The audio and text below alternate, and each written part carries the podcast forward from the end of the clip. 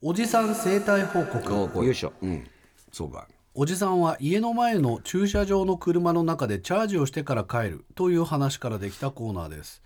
え無口だったりくしゃみが大きかったり、えそんなおじさんの愛すべき不思議な生態をリスナー局員に報告してもらいますそしてこの許可局のおじさんたちに解説してもらおうというコーナーです画期的ですよね愛知県男性黒潮局員はい。おじさん生態報告職場の先輩方の会話を聞いていると「昨日釣りに行ったんだけど雨がすごくてさどうなるかと思ったよ」いや「お客さん怒っちゃってさどうしようかと思ったよ」など結果を言わないおじさんがいることに気づきました 聞いている自分からすると「でどうなったの?」と思わずにはいられませんそうかそうかそう話し相手のおじさんも「へえ」といった感じで、ん受け入れてるのがすごいなと思いました、かそうかそうかそうかえー愛知県黒潮局員ありがとうございますなんかその程度で よかった感ですよね昨日釣りに行ったんだけど雨がすごくてさ、どうなるかと思ったよ、うんでででででっていいうやのいやどうなるかと思ったでどうなるかと思うとああ大変だったねはあっていうのがぐらいで止めてるあいいでってすよいうのはねんうんだから正しくツイートしてますよねなんと思いますよ昨日釣りに行ったんだけど雨がすごくてさ、いやうちの方も降ったよっていう、それだけでいいんだよねそうどうしたかとかじゃないんだよそうなんだよでオチはとかっていうのはもう現代もうそれは令和仕様です違うんですよいいですよねおじさんたちってのはそんな感じではしてないですから達者でね、あうんの呼吸で。なんだかなとかさでいやー、なんだかなじゃねえよって話でしょでも森さんまで行きますかね。どうですかね。っていうのをしてた人いましたよ。うんこれ説明しなくてもいいでしょ別にそのおじさん同士は分かってるおわじけださかんらどうじゃな灰色決着みたいなことでね、大体ね、半信半疑に始まり半信半疑で終わるという、おじさんの流儀なんでしょうかね。銭湯なんか行くといまだに野球のことを話してるじゃないですか、おじさんさっきの中継の話とか、あれよく打ったねみたいな感じ でもうそれだけで通じるよねそう、あれよくったね、うん熱海富士同様みたいなね。そうそうそうそういいよね、あとなんかあの女優さんとかテレビとかで見てさ「あなんか久しぶりのあの女優さんさ」あれ前あの人と結婚してたよな」そうだっけ、みたいなことだけで終わってるそうだよねここととかあるよあるある、あるある。だから会話というよりも確認なんですね。投げかけ報問いか告け、、うんそうなんだ呼びかけですね、大阪府36歳女性青電布局員、はい先日の名を名乗りたがらないおじさんについての報告を拝聴 し名を名乗りたがらないおじさん、あのあれかね畑やってる村のおじさん村のおじさんがあご訪親切ねにてどうきもて「これ渡しといて」いやどうした「お名前は?」いやいやいやいやいいどこどこの」って言えばい分やいかるかやうらん、うん、で分かんないっていうやつね、思い当たることがあったのでお便りしまあしたそうですか、おじさんに名前を尋ねると「七種のゴンベエや」と言われたことがありますああまたちょっとすごいのが一番古い記憶では幼稚園の頃通園バスの運転手さんが「おっちゃんの名前は七種のゴンベエや」と言ってたのを今でもよく覚えています幼稚園児だった私は何の疑問も抱かず運転手のおっちゃんをゴンベエさんだと思っていて親に大笑いされました、そんな私も今では2児の母になりました、子供が通う幼稚園で働くシルバー人材の方が園児に対して「おっちゃんは七種のゴンベエや」と言ってるのを目撃しましたお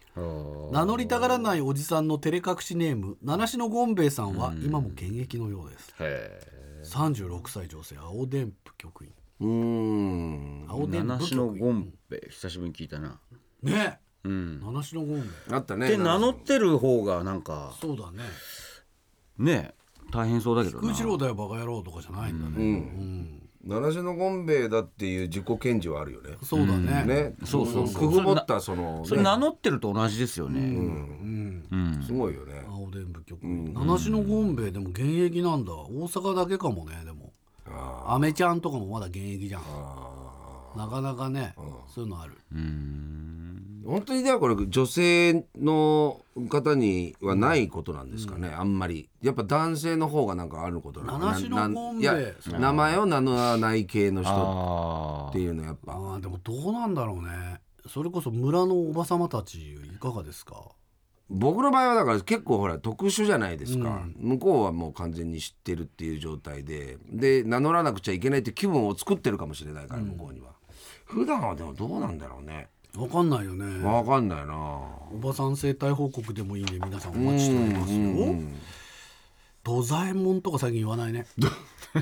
なかなかもなかなかあないなかなかですねやじろべえとかも聞かああ言わないですね聞かないですねへのへのもへじって書くのかなな今いなんかモヘジはイラストとしてありなまだ生きてる気もするへのへのモヘジへのへのもへ書きじましたねタッチペンでタッチ ペンで書くのへのへのあるんじゃないかなあれだって子供やっぱ面白いでしょよっぽどすることなかったんだよ昔の人ってマジでほんとそうだよね娯楽がねへのへのモヘジ書いへてのへたののもへじを壁に書いたりとかうんしたうん土のとへこへにとか言ってたわ壁に返してたよね壁に書い た壁りにと書かいてたあれなんだよあうんやることねえ時にへのへのもへじのバリエーションをちょこっと変えたりとれか SNS ですよねあれうんひどいよあと一筆書きでねいろいろ書いてみるみたいなねあーあったあったよねねあったうん神奈川県40代相模川のおじさん局員はい牧田さん鹿島さん多藤さんこんばんたまはには